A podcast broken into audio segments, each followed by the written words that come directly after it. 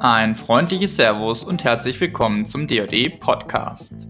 Heute geht es zwar in vielen Podcasts um Geldanlage und Co., was aber oftmals fehlt, ist die sachliche Einordnung aus professioneller Sicht. Professionell bedeutet im Fall der DoD Kapital AG aufbauend auf dem Fundament von beinahe 50 Jahren Kapitalmarkterfahrung.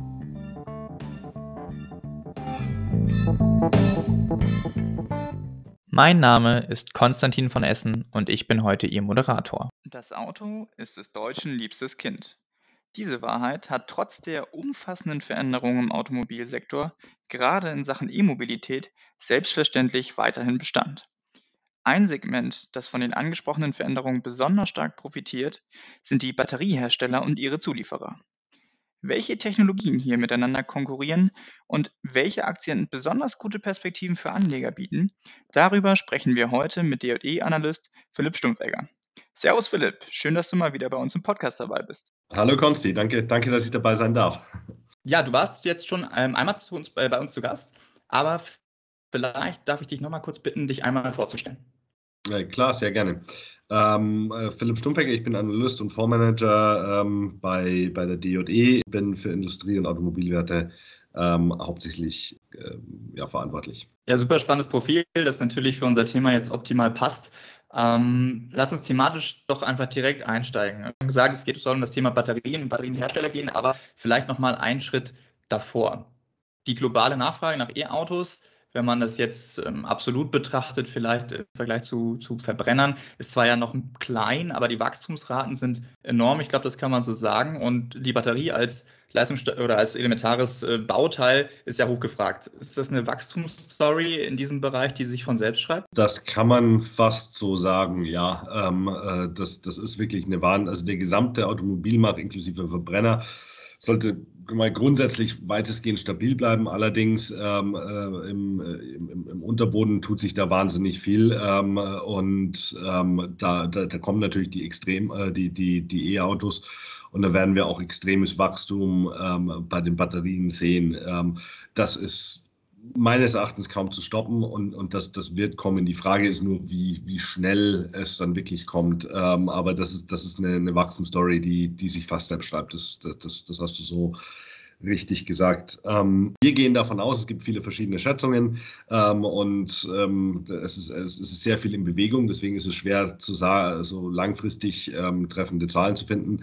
Ähm, oder ja, äh, deswegen gehen wir davon aus, dass 30 ähm, Prozent der Neuzulassungen äh, ab 2030 entweder voll elektrisch oder Hybridautos sein werden ist, und das E-Auto ist mit Abstand der größte äh, Nachfragetreiber für, für Batterien.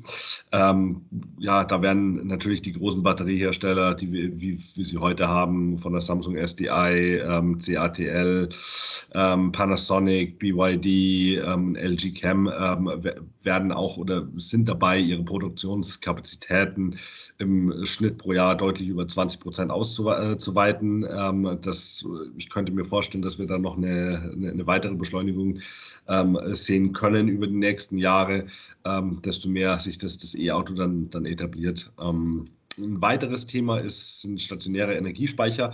Das treibt das äh, äh Batteriethema auch, ähm, und zwar mit, äh, sag mal, die, der Trend in Richtung Renewable Energy und erneuerbare Energien eben ähm, heißt, dass deutlich mehr Energiespeicher gebraucht werden, weil nicht immer die Sonne scheint und auch nicht immer der Wind geht. Ähm, das heißt, um dies, dies, diese Baseload irgendwo abzudecken, ähm, brauchen wir Energiespeicher die man auch teilweise zumindest über Batterien ähm, abdecken kann. Ähm, man muss dazu sagen, der, der Haupttreiber wird das E-Auto sein, ähm, aber das, das, ist, das wird nochmal zusätzlich für Nachfrage ähm, äh, sorgen. Ich sehe schon, also eine enorme Dynamik, die da drin ist, auch auf, auf Nachfrageseite auch auf Produktionsseite, wenn die Kapazitäten ausgeweitet werden. Das zieht für mich so ein bisschen die Frage nach sich, ähm, wenn die Produktion sich ausdehnt, dann steigt ja auch eigentlich der Ressourcenbedarf in der Produktion. Ähm, haben wir da ein Thema, was Versorgungsengpässe angeht oder ist das gesichert? Wie siehst du das? Ab, absolut berechtigte Frage. Ähm, und äh, das, das ist ein Thema. Also grundsätzlich muss man mal festhalten, dass es auf der Erde genug Rohstoffvorkommen gibt, um die Batterienachfrage mal grundsätzlich abzudecken. Ähm, jetzt kommt aber das große Aber, ähm, dass wenn wir zum Beispiel, ist die Frage, ob die Kapazitätsausweitung mit der Nachfrage Schritt halten kann. wenn man sich zum Beispiel eine, eine Studie von der äh, IAI anschaut, dann sollte bis 2040 die, die Lithium-Nachfrage sich ver42-fachen.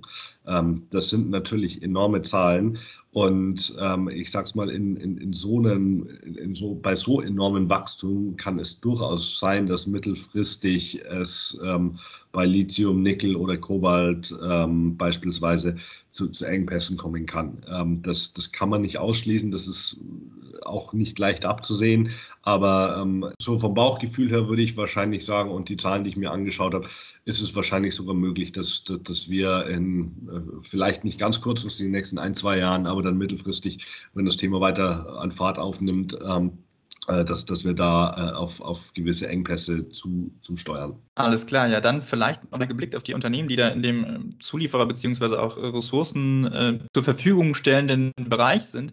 Ähm, die dürften ja davon auch profitieren, oder? Ähm, auf, auf jeden Fall. Ich sag's mal so, die, die Batteriehersteller sind die offensichtlichen ähm, äh, Gewinner, sage ich mal, wie, wie wir schon gesagt haben, die, diese Samsung SDIs, die Kettles, die Panasonics, die BYDs dieser Welt. Die weitere, äh, sage ich mal, auch die, die Minenhersteller werden teilweise ähm, sicherlich Gewinner sein, auch wenn manche von denen ESG-technisch ein bisschen schwieriger sind, ähm, äh, in die zu investieren, aber da, da verbessert sich auch einiges. Ähm, und langfristig sollten auch ähm, gewisse, Zul gerade also im, im, Automobilbereich, dann manche Zulieferer sollten da auch auf jeden Fall ähm, äh, profitieren, gerade die die nicht so sehr am Verbrenner halten, sondern eher von dem äh, Schritt in Richtung E-Mobilität profitieren. Ähm, da wird es da wird's auch einige Sachen geben. Ähm, und für die, für die Hersteller selber, für die OEMs, also die, die Daimler, Volkswagens dieser Welt, ähm, es ist natürlich eine Riesenaufgabe, ähm, sich da jetzt äh, umzustellen. Äh, ich ich habe das Gefühl, dass sie da auf einem guten Weg sind, auch wenn es strukturell natürlich über die nächsten Jahre die Margen der, der OEMs tendenziell eher belasten wird. Ähm, und und ich, ich, ich, spreche jetzt, wenn ich der OEMs, dann, sage, dann, dann rede ich von klassischen OEMs, die vom Verbrenner erst noch mal weg müssen. Das bleibt sicherlich super spannend zu beobachten. Jetzt ähm, lass uns doch noch mal ein bisschen auf, auf die Batteriehersteller schauen. Das mhm. ist ja, wenn man so will, zumindest für die vollelektrischen Autos, ist das ja noch im Kontext Automobilsektor ein junger Markt, wo keine Technologie sich jetzt vielleicht als Sieger etablieren konnte? Oder ist das anders? Gibt es da die eine Batterietechnologie eines Herstellers oder die eine Art einfach, die, die produziert wird, die da überlegen ist? Oder ist das alles noch in der Findungsphase? Das ähm, ist meines Erachtens noch in der Findungsphase. Ähm, man, verschiedene Batterietypen haben verschiedene Stärken und Schwächen. Ähm, so glaube ich, kann man das ganz gut ausdrücken. Ähm, wenn wir zum Beispiel die, die NMC und NCA-Batterien ähm, anschauen, die haben Vorteile bei der Reichweite ähm, aktuell, aber Nachteile beim, beim Laden und etwas Nachteile bei der, bei der Sicherheit, weil, weil, weil, die, weil es Batteriebrand verursachen kann. Dann haben wir die, die, diese LFP-Batterien, die zwar bei der Reichweite etwas Nach Nachteile haben, aber eben bei, bei, bei, der Sicherheit und beim, beim Laden etwas stabiler sind ähm, und auch von den Rohstoffen ähm, etwas günstiger sind, weil sie beispielsweise weniger Nickel oder kein Nickel und, und, und, und, und beim Kobalt ähm, deutliche Einsparungen haben ähm, gegenüber diesen NNC und NCA-Batterien. Ähm, von daher wird man es wahrscheinlich so sein, dass die, die, die LFP-Batterien mittelfristig für eher günstigere und kleinere Autos, Stadtautos genutzt werden, ähm, die, die jetzt vielleicht nicht die riesigen Reichweite brauchen. Ähm, und dass man zum Beispiel dann auch größere Reichweiten ähm, oder dass, dass, dass man halt die Option hat, sich auch Autos mit größeren Reichweiten zu, ähm, äh, zu holen oder dasselbe Auto mit, eine, also mit, mit, unterschiedlichen Batterien ausstatten zu lassen, dass es die Option geben wird. Langfristig sieht es meines Erachtens danach aus, also es, es gibt diese ähm, Feststoffbatterien, ähm, die sind aktuell noch nicht in, in der Forschung noch nicht so weit, dass man sie jetzt schon einsetzen könnte, aber die hätten auf jeden Fall nochmal sehr, sehr deutliche äh, Vorteile bei der, bei der Reichweite und eben bei der Energiedichte Die werden aber frühestens, sage ich mal, ab 2024 ähm, äh, kommen. Das wäre sicherlich eine Batterie, die wahrscheinlich den anderen Batterietypen überlegen ähm, äh, wäre. Aber da, da, das muss man erstmal sehen. Das sind noch einige technologische Sachen und auch Kostenfragen ähm, noch nicht ganz geklärt. Ähm, ja, von daher glaube ich, äh, oder kann man auf jeden Fall sagen, dass, dass das technologische Thema, wer jetzt sich als Sieger etabliert hat, das kann man in, das, das kann man so in der Form äh, nicht, also kann man jetzt noch nicht beantworten. Ja, dann lohnt sich das auf jeden Fall weiterhin zu beobachten. Ähm, ja, was ich jetzt von unserem Gespräch auf jeden Fall mitnehme, ähm, auch neben den ganz offensichtlich interessanten Batterieherstellern, gibt es ja in dem Segment doch einige, die, die vielleicht nicht in der ersten Reihe stehen, aber dann in der zweiten und dritten vielleicht von der, von der Value Chain ähm, die auch auf jeden Fall ein Blickwert sind für, für Investoren. Ähm, ja, ich glaube, das immer was ist, was man sich nochmal vergegenwärtigen muss. Ja, also ich glaube, bei den Batterieherstellern selber ähm, ist man in der ersten Reihe, glaube ich, sehr gut aufgehoben, ähm, weil die eben auch die Skalierung haben und es ist auch nicht so trivial ist, eine, eine, Batterie herzustellen. Natürlich gibt es ähm, hier und da mal am Rand ähm, Her Hersteller oder die, die, die neuartige Technologien haben. Allerdings glaube ich, bei den Batterieherstellern selber sollte man in der ersten Reihe schauen. Bei den Minenunternehmen, glaube ich, macht es auch tendenziell Sinn, sich, sich erst in der, in der ersten Reihe zu positionieren, ähm, wenn man das Thema so spielen wird.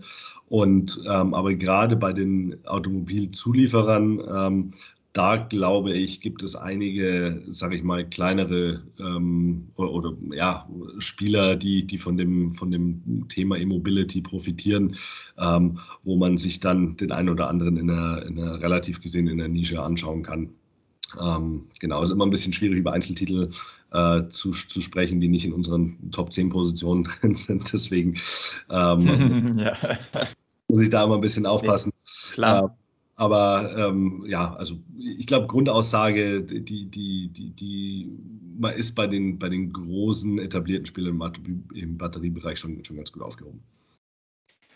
Alles klar. Ja, Philipp, dann sage ich schon mal vielen Dank für die extrem äh, umfassenden Insights, die du, die du mir gegeben hast in, in dieses Jahr. Man kann ja fast sagen, Boom-Segment eigentlich der, der Batterieherstellung, was irgendwie auch nochmal perspektivisch richtig die spannend zu beobachten sein wird.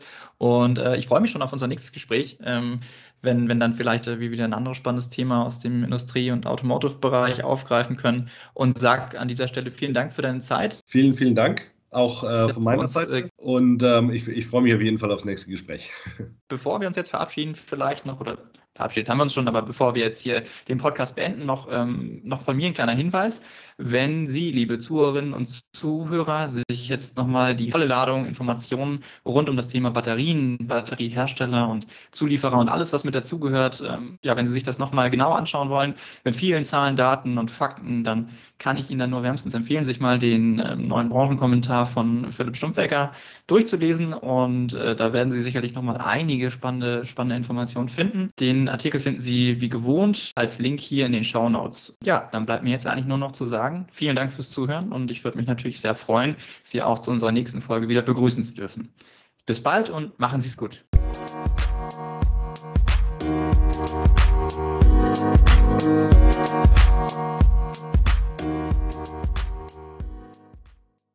Die DJE Kapital AG erbringt keine Anlage-, Rechts- und/oder Steuerberatung.